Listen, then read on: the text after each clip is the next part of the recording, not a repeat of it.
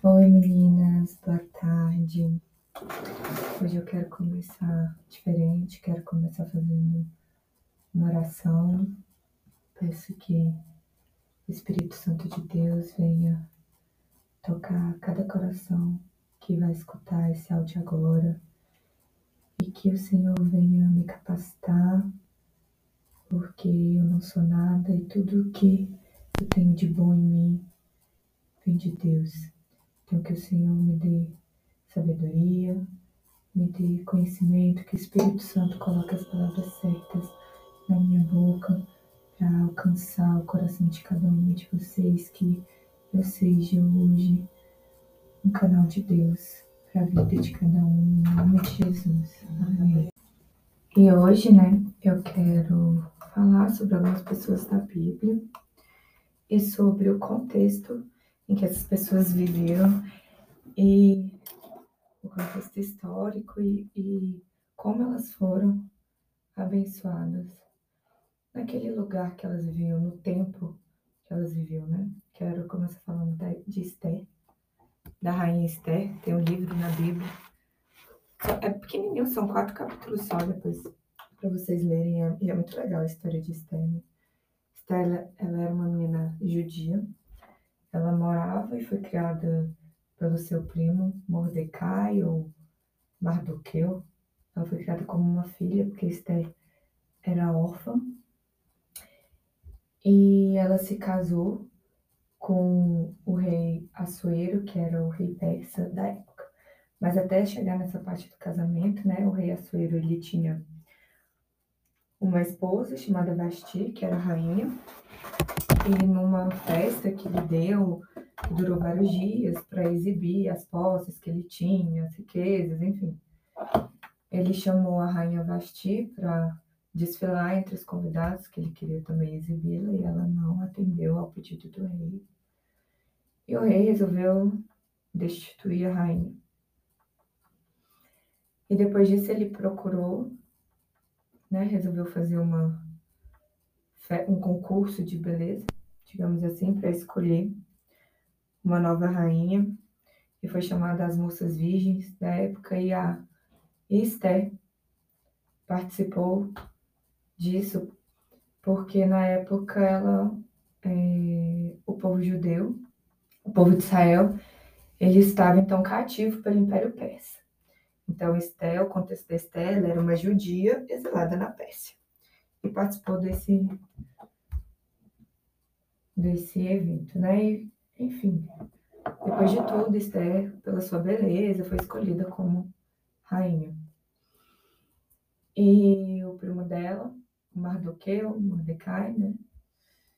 Ele sempre ia visitar Esther no palácio, escondido, e ficava às portas do palácio, enfim. E na mesma época, o rei Assuero, ele escolheu Amã para ser como se fosse o seu primeiro-ministro, o segundo homem mais importante ali do reino. E Amã, que era um cara muito vaidoso, ele determinou que todas as pessoas deveriam se prostrar diante dele, deveriam adorá-lo. E Mordecai, que era o, o primo, o pai de Esther, ele se recusava a se prostrar diante de Amã justamente pela crença dele né, no Deus de Israel. E com isso, Amon ficou muito indignado, ficava super indignado com a atitude de, de Mordecai. Vai ser bem resumido, tá, gente? A história vou até cortar várias partes importantes, mas, enfim, são quatro capítulos só, dá pra ler. E então, Amã consegue fazer com que o rei determine. Ele tinha o, o selo real, né? Faça, é, fizesse um decreto para que todo o povo judeu fosse então exterminado ali daquela terra. É, ele persuadiu o rei, enfim. E Mordecai, sabendo desse decreto real, ele foi procurar Esther para que alguma coisa fosse feita. E Esther resolveu jejuar por três dias e por três noites, também com as suas empregadas, e também pediu para que o tio fizesse isso juntamente com o povo, para que ela fosse até a presença do rei, para mudar essa situação. E ela resolveu ir à presença do rei sem ser convidada, e naquele tempo ninguém poderia aparecer para o rei sem ser convidado, nem mesmo a rainha. Era a morte. Ainda assim, a rainha Esther, dotada de coragem, ela foi ao encontro do rei. E tem essa passagem na Bíblia, esse versículo que ela fala: se perecer, pereci. Porque o mais importante para Esther era cumprir. Aquele propósito dela era tentar salvar o povo dela, era fazer a vontade de Deus. E ela foi até o encontro do rei, e o rei viu que era Esther, estendeu o cedro de ouro, né? Sinal de que então ela era bem-vinda, de que estava tudo bem. E falou para Esther, né, que daria o que ela pedisse. Esther, então, disse que queria um jantar com a mão. E aí teve dois jantares com a mão e, e no final, né, é, a história se reverteu porque Esther colocou em pauta naqueles jantares, né, que Amã queria exterminar o povo judeu e que aquele ato mataria a própria rainha. Então, que na verdade Amã queria fazer o mal contra a rainha Esther. E Amã então foi enforcado e ele foi enforcado numa forca que tinha sido feita que o próprio Amã tinha mandado fazer para que Mordecai o primo de Esther fosse enforcado. Então, bem resumidamente, essa é a história de Esther, uma mulher que foi, né, junto ali, escutou seu chamado, não temeu, foi corajosa e conseguiu, através da coragem dela, através de um sim que ela deu, mudar a história de toda uma nação, de todo um povo. E, como eu disse, né, o livro de Estelle foi escrito aproximadamente entre 470 e 486 a.C., em que o povo de Israel ele era cativo pelo Império Persa. Então, qual era o contexto histórico da, da, da história de Esther? Ela era uma pessoa que não estava na sua terra, ela era uma menina órfã, que provavelmente perdeu seus pais, talvez no exílio da, da da Babilônia que precedeu, né? Porque o Império Pérsia é, ele, ele sucedeu o Império Babilônico no domínio de no domínio do povo judeu, no domínio ali de Israel. E então o contexto político era todo desfavorável a Esther. E ainda assim, de uma judia exilada, ela se tornou rainha e ela foi colocada numa posição de honra para um propósito específico que Deus tinha através da vida de Esther. E antes de Esther, na época do rei Nabucodonosor, né, na época da invasão babilônica, o, o, o rei babilônico ele ordenou também que alguns israelitas da família real e da nobreza fossem recrutados para trabalhar no palácio dele. E dessa história veio Daniel, Ananias, Misael e Azarias. E eles tiveram o nome deles mudados, né? Daniel foi Bel, Beltasazar, é, Ananias Adraque, Misael Mesaque e Azarias Abednego. Foi o nome deles lá da Babilônia e eles foram recrutados então para trabalhar no palácio. Então eles eram jovens, eles eram jovens novos da época de Israel, né? E lá eles tiveram que aprender a cultura e a língua local. E o rei oferecia comida para esses jovens que vieram. A comida do palácio, né? a comida do rei era oferecida. E esses jovens judeus, esses jovens que eram obedientes, o Daniel, Ananias, Misael e Azarias, eles não comiam a comida desse rei, porque essa comida era consagrada a outros deuses.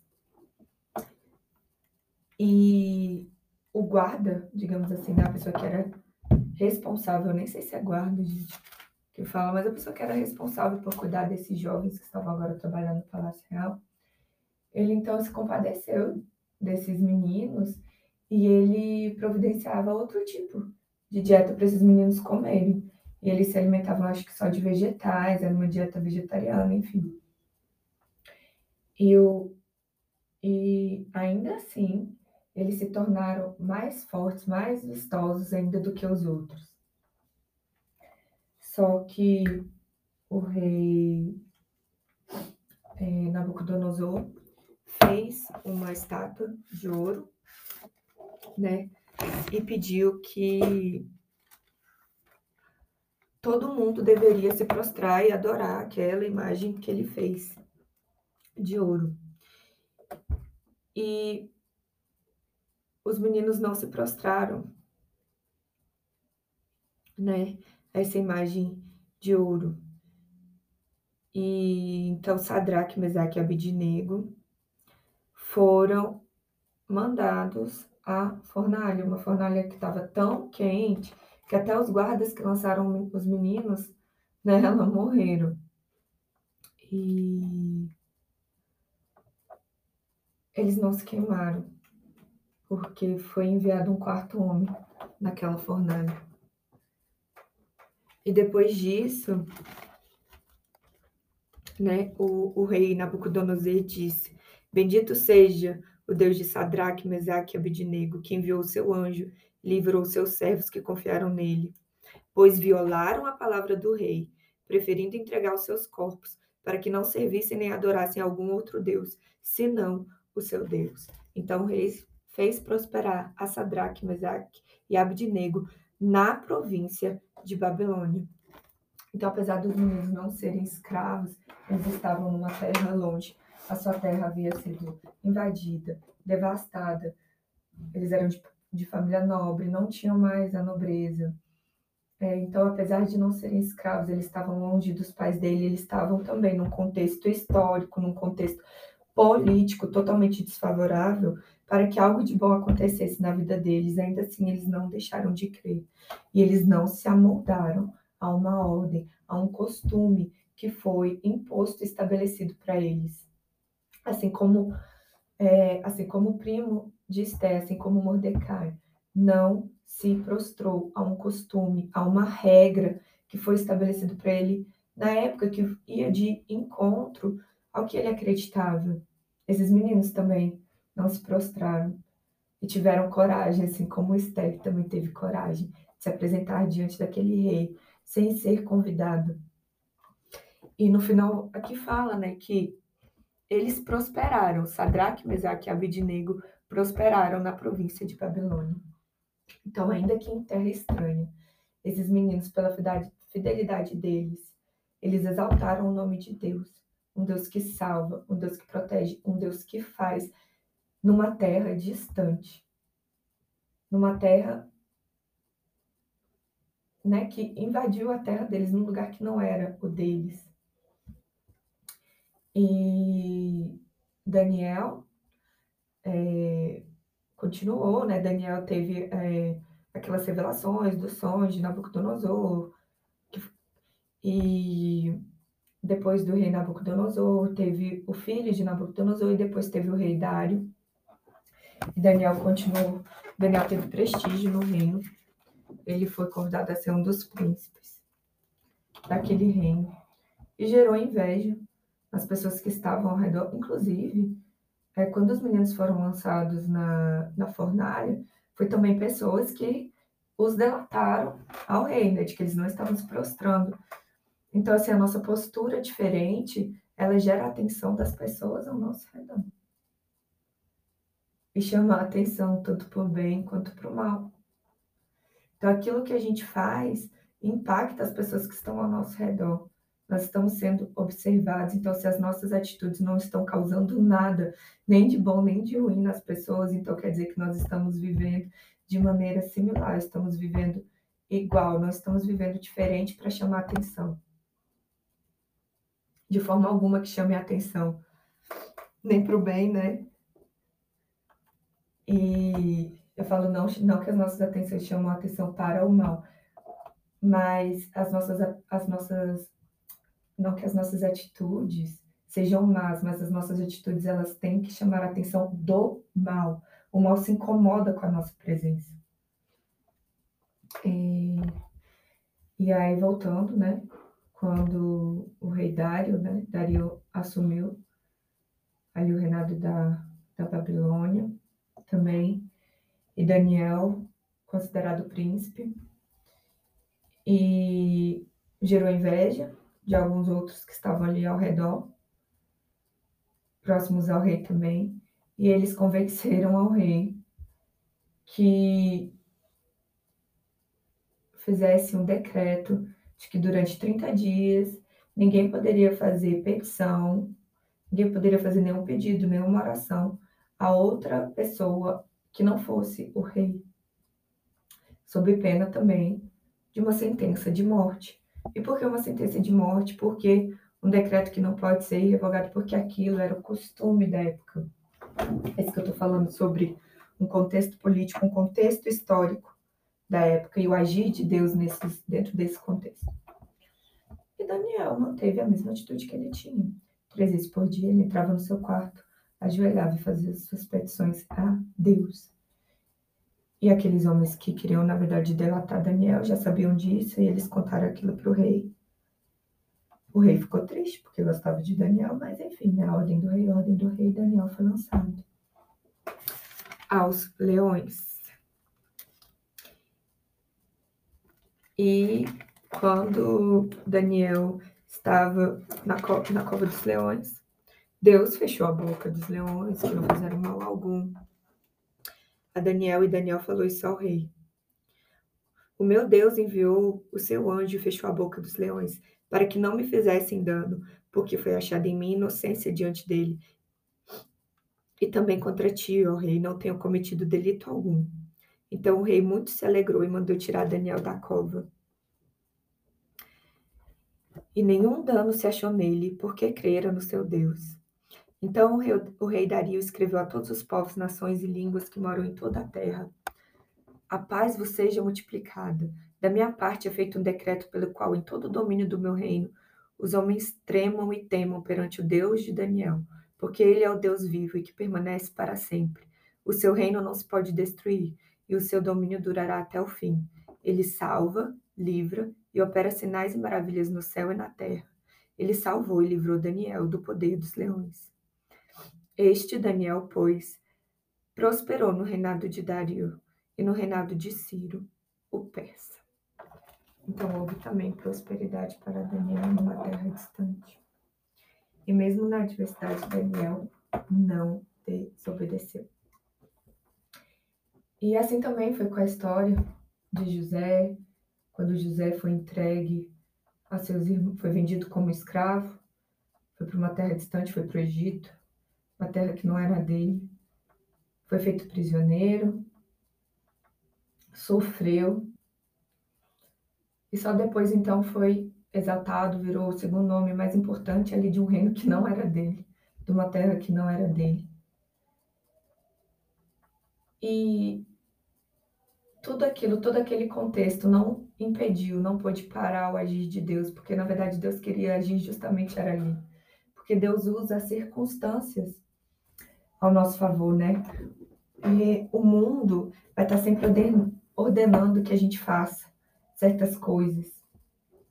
O mundo vai estar sempre pedindo que a gente se submeta a certos costumes, que a gente submeta a certas ordens, porque é assim, porque é normal, porque foi estabelecido. É claro que a gente deve é, é, obediência às leis, estamos submetidos às as leis escritas ao direito. Mas a partir do momento de que certas coisas são colocadas na nossa frente como certas, como determinantes, e, e, que a gente tem que seguir aquilo, e a gente percebe que aquilo é contra a vontade de Deus para as nossas vidas, a gente tem que ter a coragem e a ousadia de falar não, ainda que isso nos leve ao cativeiro, ainda que isso nos leve à fornalha, ainda que isso nos leve à cova dos leões, porque eu vejo que nesse tempo, todos os dias, ao assumirmos uma posição com Cristo, somos jogados aos leões todos os dias, todos os dias. Somos sim como ovelhas que vão ao matadouro. Mas o nosso pastor é Cristo. E ele tem libertação para as nossas vidas.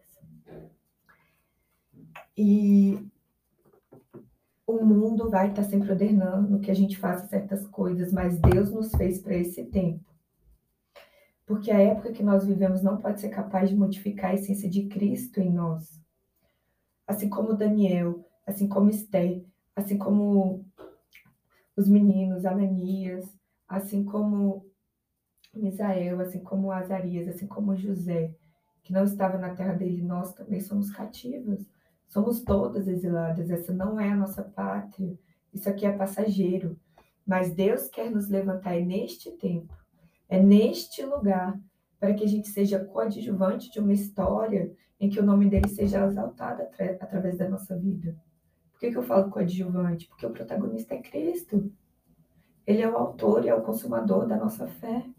Ele é o principal dessa história. Mas nós somos cinco adjuvantes. Deus, ele tem prazer.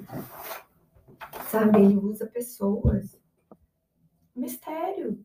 Ele poderia fazer, poderia, mas o Senhor gosta de usar pessoas. Ele usa pessoas para curar, ele usa pessoas para libertar. E esse é, é é um mistério de Deus, mas ele usa pessoas, ele quer nos usar e ele nos fez para este tempo, assim como ele fez Esther para o tempo dela, assim como fez cada personagem da Bíblia para o tempo que estava determinado. Esse tempo também é para nós, independentemente do que esteja acontecendo. Sabe? Gente, os nossos olhos têm, têm que estar em Cristo somos exiladas, somos cativas aqui, estamos de passagem, não é nossa pátria. E é justamente isso, sabe? A gente não pode se deixar abater por um contexto histórico, um contexto político, um contexto que esteja acontecendo, que às vezes quer nos parar, quer nos parar. Do nada, não sei se deu para estar o barulho de aspirador de pó, mas eu até dou uma pausa aqui e vou voltar. Então, é isso, esse é o nosso tempo. É, se a gente for olhar na Bíblia, nunca era uh, nunca era uma situação favorável para nenhuma para nenhum dos grandes personagens, né? Moisés, o povo era escravo no Egito, até é, o próprio Jesus, né? Como que a, a terra de Jesus era dominada pelos romanos na época do ministério de Jesus, um, meu Deus, época que, que que Deus se fez verbo e desceu aqui na terra, e se fez, né, que, que o verbo se fez carne, na verdade, é, foi num contexto em que a terra de Jesus era dominada pelos romanos, e a cultura do Império Romano era caracterizada por ser dura, cruel, violenta, uma estabilidade política e religiosa, e foi nesse contexto que Deus veio à terra, o próprio Deus veio à terra trazer a nossa libertação. E o que eu gosto na Bíblia é justamente porque ela é uma história real, com personagens reais.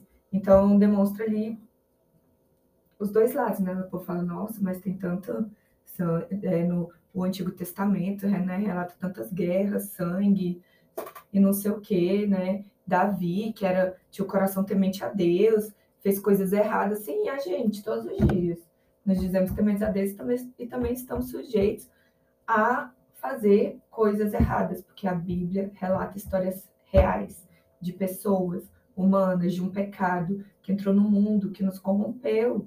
E a partir disso, é, se volta também para a nossa necessidade de salvação, se volta para a vinda de Cristo. Então, a Bíblia é uma história real. Que conta a história de pessoas reais. Então, se, se não se todos os personagens da Bíblia fossem santos, não tivesse um nada, aí sim eu poderia duvidar, nossa, mas será que isso aqui é verdade? Mas é justamente, sabe, por essa instabilidade, pelas coisas que acontecem, que a gente consegue perceber. Essa realidade é uma história real. E a narrativa bíblica, né, ela contém elementos históricos. ela contém os costumes de uma época, mas o foco principal é o agir de Deus em determinado tempo na história. Isso desde a queda até depois, até depois de Cristo. É, a Bíblia ela não foca no contexto histórico em si, tanto que se a gente quiser conhecer mais sobre o contexto histórico, a gente tem que ler outros livros. É, então, ela foca no agir de Deus em determinado tempo da história. E, através das leituras, você consegue ver ali, né, a presença de determinados costumes, a presença de determinadas é, atitudes, de como que era a coisa, de como que era feito num templo, de como que era a conduta de um determinado povo. É, mas não foca nisso. Está entendendo? Foca no agir de Deus em determinada época. E o que eu quero dizer com isso é que os costumes, eles influenciam, a política nos influencia, onde a gente nasce, da forma como a gente é criado, isso com certeza. Nós somos seres sociais, somos seres políticos. Mas Deus, ele é não é regido pelo nosso cronos, não é regido pelo nosso tempo. Há um tempo de Deus, é um kairos, é o tempo de Deus é, para nós. E o tempo propício é o tempo de Deus, independentemente do cenário histórico ou político. Porque a gente vai ler e vai ver que talvez o tempo que aquelas histórias aconteceram não era um tempo propício para que algo de bom acontecesse. Eram tempos de guerra, tempos de perseguição, então não eram tempos propícios para que algo de bom ocorresse. Mas, para aqueles que acreditam, para aqueles que obedecem, para aqueles que dão o seu sim, independentemente de qualquer coisa, se perecer, perecer, o tempo de Deus, o tempo da ação do Espírito Santo, o tempo para que a promessa de Deus se cumpra nas nossas vidas, independe do cenário histórico, ou do cenário político, ou do do presidente ou de quem está sentado numa cadeira de poder. Porque a gente vai ver que esses reis mesmo, eles não eram reis tementes a Deus. E ainda assim, eles tiveram que reconhecer o agir de Deus na vida daqueles que estavam sob a vontade dele. Né? Então, os costumes, a política, elas nos influenciam, mas não podem ditar a nossa postura diante do nosso sim a Deus, para que a vontade dele se realize na nossa vida. Jesus rompeu costumes. Ele falava com mulheres, com samaritanos, é, curava aos sábados, pois o mais importante era o reino de Deus, e é isso que tem que ser mais importante na nossa vida, né? Esther não se adequou a um padrão nem Daniel, nem Sadraque, Mesaque, Abednego. Noé não se adequou ao padrão do mundo no tempo que ele viveu. Ló não se adequou ao padrão do mundo em Sodoma e Gomorra no tempo que ele viveu. Nós não devemos nos adequar ao padrão deste mundo, seja em 2021 ou ainda que tivéssemos nascido em 1500, em 1300, em 1200. Então, não se deixe aprisionar pelo cenário que os jornais relatam. Sempre houveram guerras e as coisas não vão melhorar, gente. Me desculpa, mas eu tô aqui para falar a verdade, as coisas não vão melhorar. Porque eu acredito na Bíblia, eu acredito que tudo que está aqui vai se cumprir. Mas eu também sei que aquilo que Deus tem para nossas vidas, que o que Ele quer realizar através da sua vida, é para esse tempo. É por isso que você está viva. É por isso que você nasceu no ano que você nasceu. É por isso que você está aqui sabe?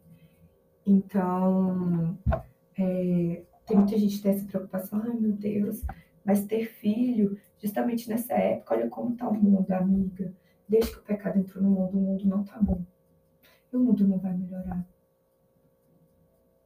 Mas Deus levanta pessoas para fazer a, a diferença justamente neste mundo que está agora.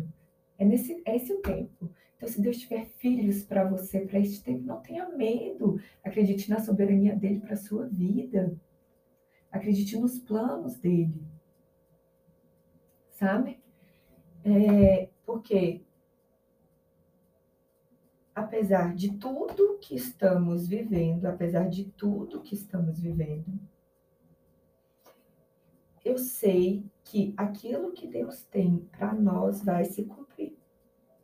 Independentemente do cenário externo. É como se a gente vivesse dentro de um cenário interno. E é isso que eu estou tentando explicar mais ou menos da Bíblia, sabe? A Bíblia ela relata o agir de Deus em determinado tempo, é como se fosse um cenário interno. Ela foca no agir de Deus, nesse cenário interno. Você vê um pouquinho da influência dos costumes, ali da política, de tudo, mas o agir de Deus permanece ali. Ela foca nisso, nesse cenário interno. E a história, a política, a linha temporal que a gente vivesse é como se fosse esse cenário externo. Então não foca naqui, no externo. Apesar disso, influenciar a sua vida, a palavra final é de Deus. Entendeu? A palavra final é de Deus. Houveram homens de Deus levantados durante guerras. Houveram grandes pregadores durante a Segunda Guerra Mundial. Né? Há pessoas fazendo a missão delas, sabe? E, e, e, é isso que o inimigo ele quer impedir. Ele quer impedir a sua caminhada. Ele quer que você não saiba verdadeiramente qual é o seu propósito. E eu vou resumir o seu propósito aqui. O seu propósito é servir a Deus e servir as pessoas. E porque Deus, quando ele te coloca em uma posição, não é somente para te abençoar, mas é para alcançar e libertar outras vidas. As bênçãos de Deus são transbordantes. A soberania de Deus atrelada à nossa disposição é capaz de mudar o destino de uma nação. Então é esse também o seu propósito. Né? O seu propósito é servir a Deus, servir as pessoas, é mudar o seu ambiente, é mudar a sua família, é mudar o seu núcleo familiar, o seu núcleo de trabalho, o seu núcleo ali de amigos, né? E o inimigo ele quer impedir a sua caminhada, que você verdadeiramente descubra esse propósito e como alcançar esse propósito. Pois ele sabe que o seu caminhar não é sozinho. A partir do momento que você se levantar, se direcionar dentro do seu propósito, você vai arrastar pessoas. E o que eu falo é que quando a gente está submetida à soberania de Deus, quando eu falo disso de propósito, servir a Deus, servir as pessoas, é que o nosso alvo é sempre o céu. Mas até chegarmos, até alcançarmos, né, até chegarmos ao nosso alvo, enquanto estamos aqui caminhando, é, Deus tem algo para nós, Ele age através da nossa vida. E quando estamos debaixo dessa soberania dele, ele tem algo para nós em todos os sentidos. Ele tem algo para nós nos nossos relacionamentos, ele tem algo para nós no nosso trabalho, ele tem algo para nós na nossa vida física, tem na nossa vida física, na nossa vida espiritual.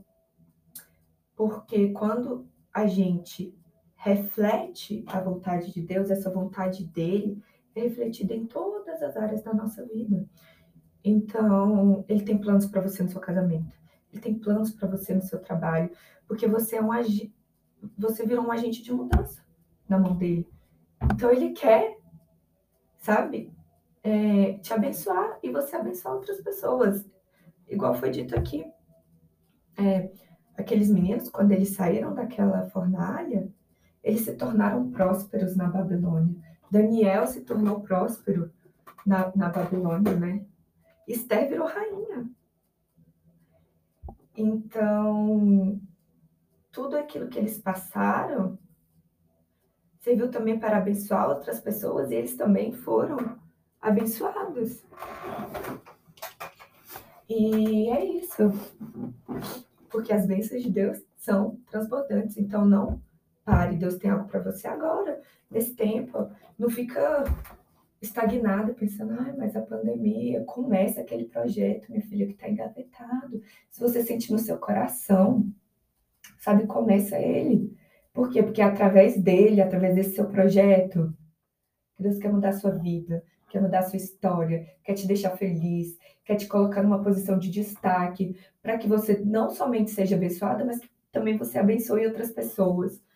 Que você empregue pessoas, que você abençoe a vida de pessoas, que você faça diferença no seu ambiente ali de trabalho, que você é, faça um trabalho de evangelização, né? Então, desengaveta isso daí, cadê seus sonhos? Deus nos fez para sonhar, que Ele tem algo para realizar para nós aqui. O que Ele tem para nós, num plano celestial, é muito maior, nossos olhos nem conseguem contemplar. Mas Ele também tem coisas para os seus filhos aqui na Terra, independentemente do cenário político. Então, o mundo hoje nos diz que, que nada está ao nosso favor, a economia não está ao nosso favor, é, a política não está ao nosso favor, é, as disputas lá fora não estão a nosso favor, mas quero te dizer hoje que Deus está a seu favor, se coloca debaixo da vontade soberana do Senhor, e você vai ver as coisas desembaraçarem, os nós sendo desfeitos, aquilo que não andava vai começar a andar, porque é isso que eu disse, o inimigo quer impedir a sua caminhada. Porque se você fica quieta, você não impacta outras vidas. Você fica ali, só no seu, no seu, no seu. Deserto é lugar de passagem. Deserto não é lugar de morada. O que Deus tem para você é terra prometida. Então, ainda que você estiver chorando, chorando, não pare. Continue semeando. Porque o Salmo 100, é 126? 116? Não sei mas ele vai dizer assim: que aqueles que semeiam com lágrimas, com cantos de alegria colherão. Aquele que sai chorando enquanto lança a semente, voltará com cantos de alegria trazendo seus feixes. Então, ainda que chorando, não pare. Né? Pede para Deus revelar né? como Ele pode agir na sua vida, tanto no campo afetivo, no campo de trabalho, porque os projetos que ele tem para você abrangem todo o seu ser, sabe? O seu relacionamento com Deus não é só no domingo, não é só na igreja, não é num banco, não é escutando uma pregação, não. O seu, seu relacionamento de Deus não pode se restringir a uma hora do dia, num domingo, uma vez por semana. Deus, ele quer agir na sua vida 24 horas. Ele quer planejar os seus dias. Ele quer manifestar a glória dele em tudo aquilo que você fizer. Seja na sua vida profissional, na, vida, na sua vida conjugal, na sua vida de família, na sua vida com os amigos. Tá entendendo? Porque eu, por exemplo, eu creio no Senhor, eu creio na vontade de Deus para minha vida. Eu creio em Jesus Cristo, eu creio na salvação, eu proclamo o Senhor como o único Senhor e Salvador da minha vida. Então eu acredito, eu tomo posse da salvação. E eu podia muito bem ficar quieta e ficar aqui na minha, pensando, ah, eu amo a Deus, ter o meu relacionamento com Deus, orando todos os dias e, e, e ciente da minha salvação. Mas eu não posso ficar parada, né? É, a minha salvação já era minha, mas o inimigo quer me ver estagnada. E eu já tinha esse projeto de criar esse, esse grupo aqui de oração, da gente partilhar a palavra de Deus. E eu fui adiando, adiando, adiando, adiando, adiando, adiando. Por quê? Porque o inimigo nos quer paradas, estagnadas, porque ele sabia que a partir do momento que a gente, que você começa um projeto novo, e aquele projeto está atrelado à vontade de Deus, você arrasta pessoas, você faz a vontade dele aqui na Terra. Você muda destinos, você muda destinos. Você muda o destino da sua família, você muda o seu destino, você muda o destino de pessoas, sabe? Vira um ciclo. Você serve pessoas e Deus levanta pessoas para te servirem também. E a gente vai trazendo um pouco do reino para cá, né? Venha a nós o vosso reino, Senhor. A gente vai trazendo esse reino de Deus um pouco para cá, para que a gente possa viver, experimentar da glória de Deus nesse mundo que já é maligno.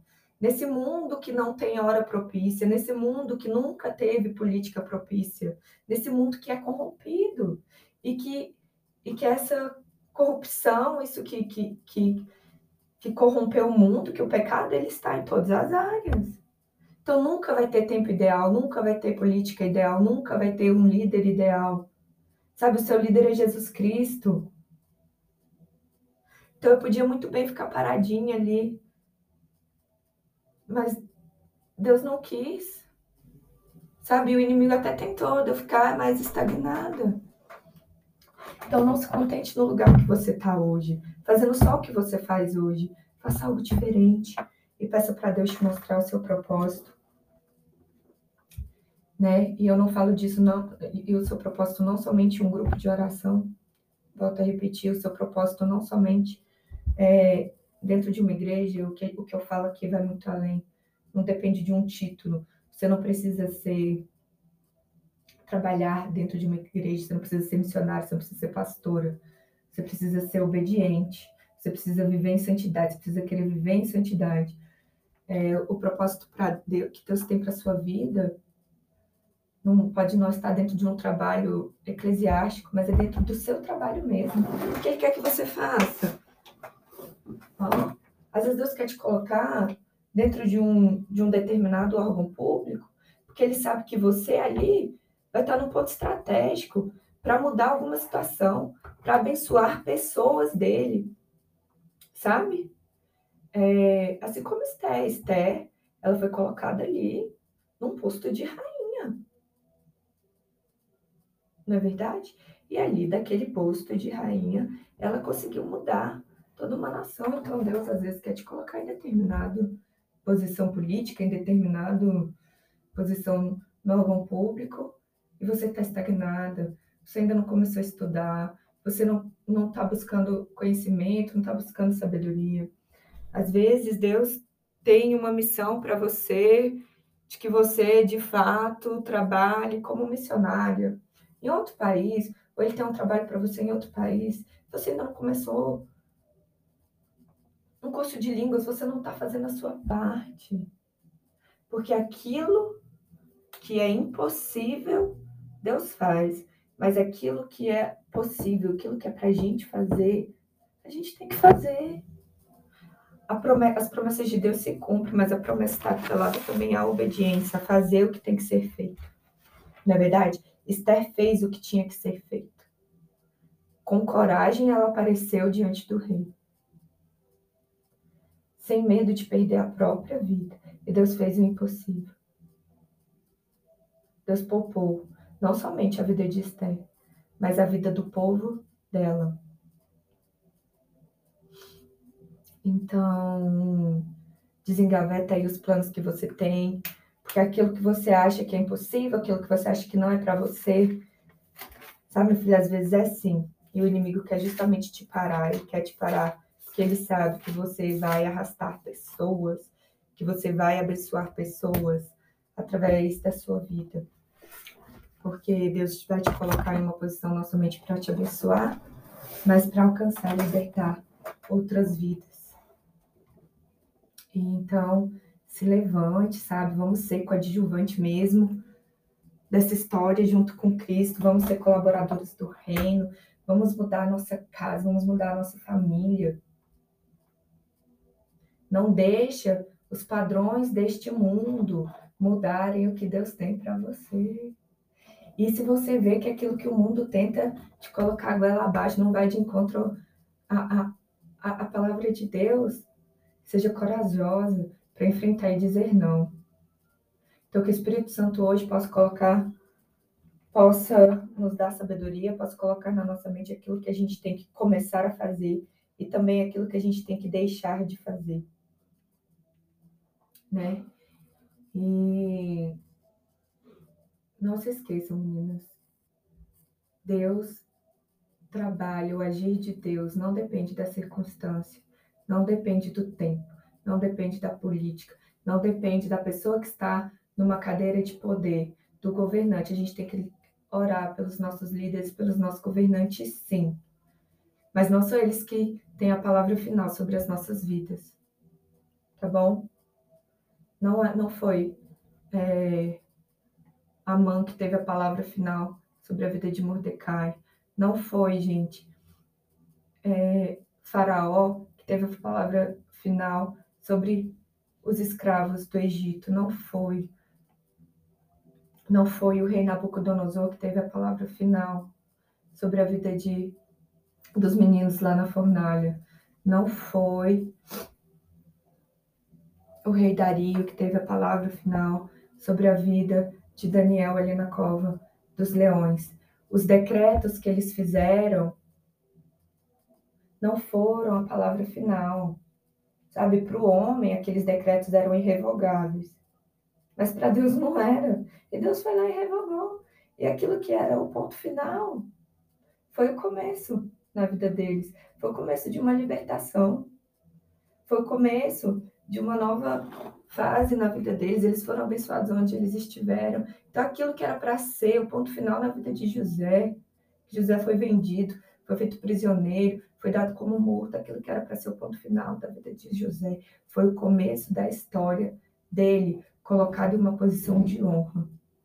Ele foi honrado. E além de honrar, ele ajudou pessoas. Então, Deus Deus te honrar aqui nesse tempo. Deus Deus te honrar aqui nessa terra. Não duvide da vontade de Deus para sua vida.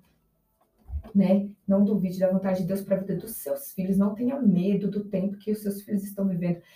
Sabe, gente, eu sei que o mundo é ruim e antes eu até ficava meio assim, eu temia, hoje em dia eu não temo mais, porque eu sei que se eu tiver Olivia, Deus a levantou para este tempo. Era para ela ter nascido em 2018. Deus queria que a Olivia nascesse em 2018. Deus me quis, quis que eu nascesse em 91, quis que eu conhecesse vocês, e Ele tem uma história para as nossas vidas. A palavra final do homem é uma, a palavra final de Deus é outra. Então, que a soberania de Deus esteja atrelada à nossa disposição para que a gente mude o nosso destino, o destino das nossas famílias e o destino das pessoas que estão ao nosso redor. E se levante, amiga, se levante. Não pense que você é capaz, confie no poder de Deus, que Ele capacita. Ele nos capacita. Moisés também se achava incapaz. E foi ele que guiou aquele povo todinho. Foi ele que foi chamado para trazer libertação ao povo de Israel naquela época, né? Então, coloca aí na vontade de Deus, que Ele te dê sabedoria. E não desanima, não desanima, não olha para o externo, olha no contexto externo, olha para o agir de Deus. E esse é essa é a nossa história, esse vai ser o agir de Deus na nossa vida em determinado tempo da história. Tá bom? Fiquem com Deus, que Deus abençoe a cada um, em nome de Jesus. Amém.